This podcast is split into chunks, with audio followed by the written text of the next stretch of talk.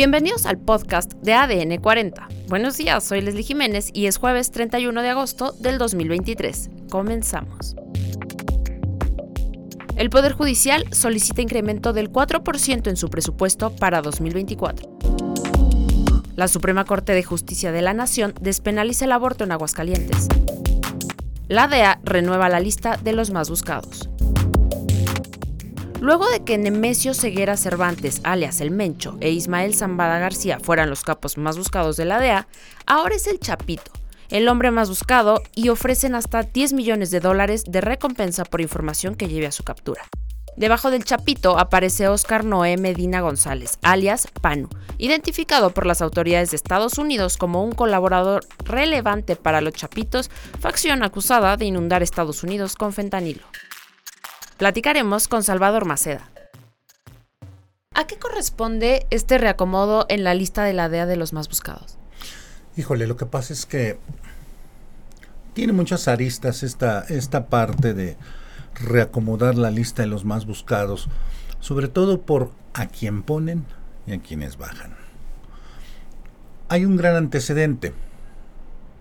Estados Unidos viene con una política eh, muy cínica de tratar de esconder sus problemas de adicciones y su gran demanda de fentanilo, tratando de culpar solamente a los cárteles mexicanos. Algo es muy cierto.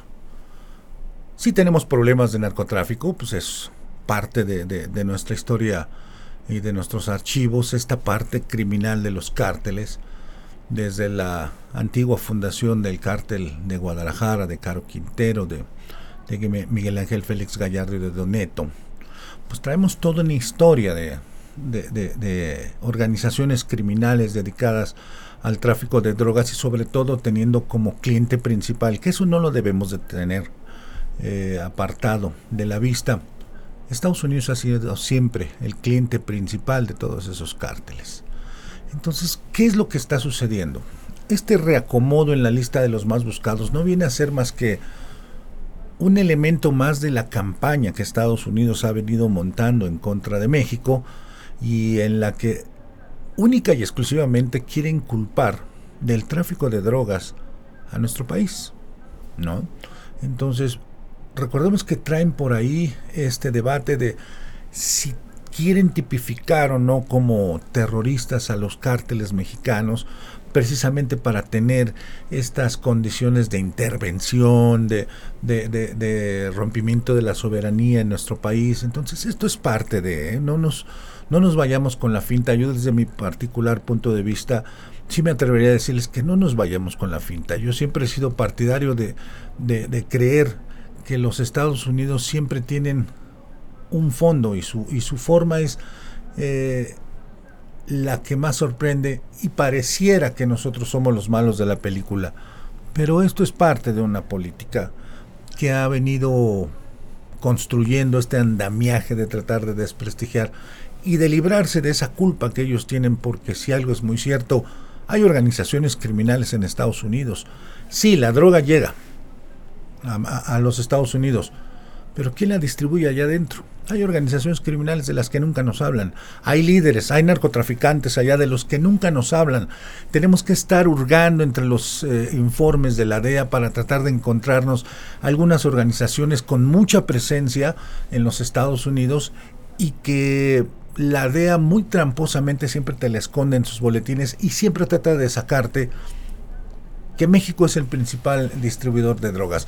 Entonces, para concluir esta primera parte, esta campaña que traen del fentanilo, traficado desde México hacia los Estados Unidos, que sabemos que es una mentira porque el fentanilo llega directamente a los Estados Unidos y es de ahí de donde derrama hacia, hacia, el, hacia el resto de los países eh, que tienen su, en su parte sur. Tratan de hacernos ver que nosotros somos los principales distribuidores del fentanilo cuando no es así.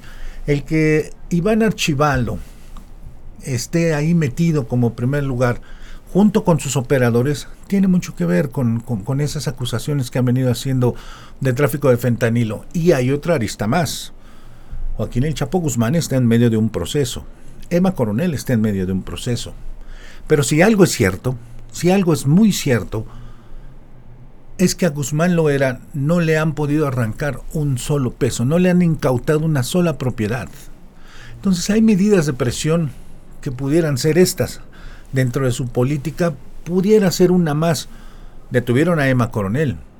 Ahora van sobre el más fuerte, el más fuerte de, de los hijos de, Guzmán Loera, porque recordemos que Ovidio, pues como quiera que sea, fue muy mediático, pero en realidad el que ha llevado o el que ha tratado de llevar los hilos del cártel de Sinaloa y que ha tenido ciertas mediaciones y a veces sus conflictos con el Mayo Zambada, pues ha sido Iván Archibaldo. ¿Por qué ya no aparecen capos mexicanos como el Mayo Zambada o el Mencho?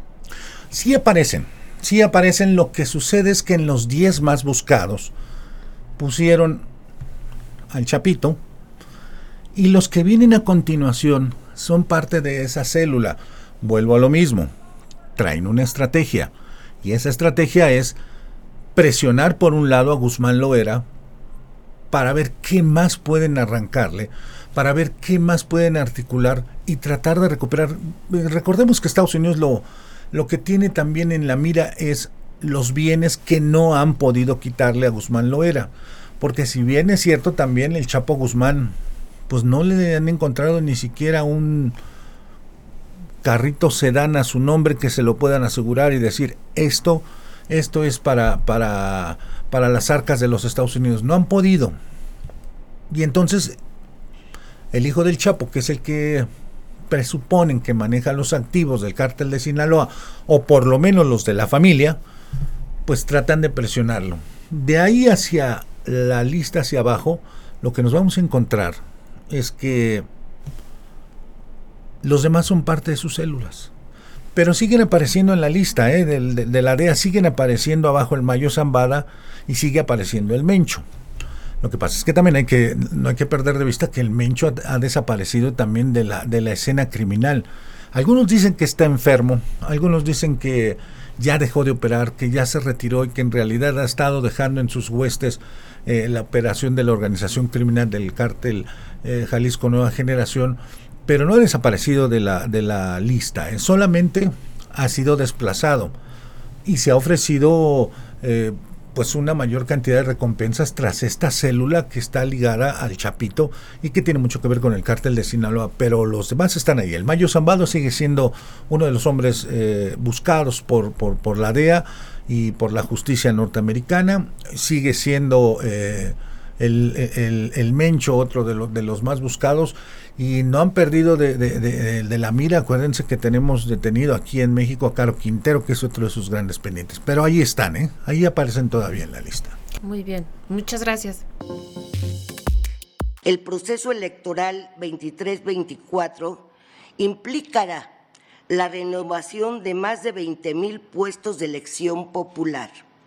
Ello exige una asignación presupuestal suficiente para cubrir el potencial incremento de asuntos que habrá de resolver el Tribunal Electoral.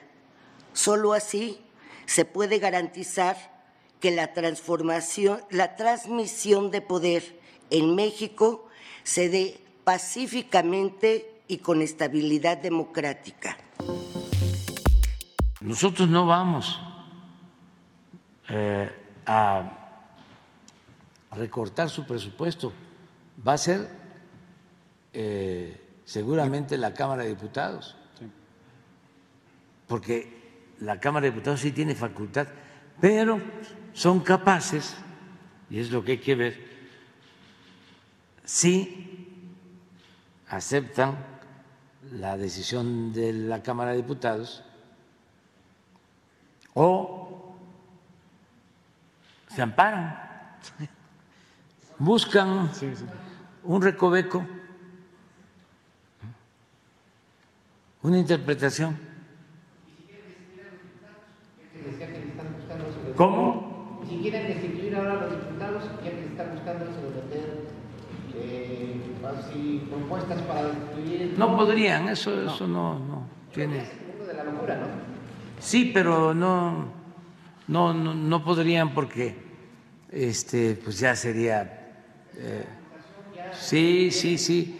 Tendría eh, ahí los diputados que este, pedir su desafuero de los ministros, pero pues eso no es conveniente. Tampoco hay que tener este, eh, miedo a eso, ¿eh?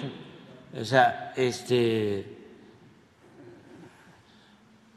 lo que no se puede es permitir ni la violación de la Constitución, ni se puede permitir eh, un poder eh,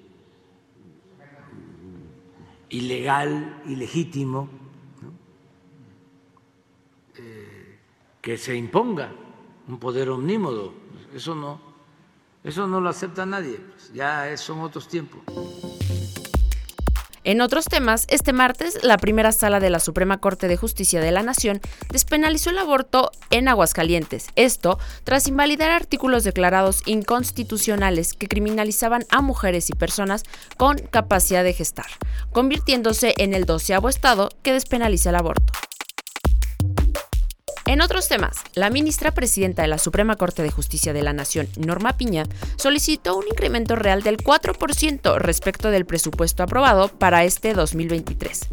Norma Piña señaló que el proceso electoral del 2023-2024 implicará la renovación de más de 20.000 puestos de elección popular, y ello exige una asignación presupuestal suficiente para cubrir el potencial incremento de asuntos que deberá resolver el Tribunal Electoral. Golpe de Estado en Gabón.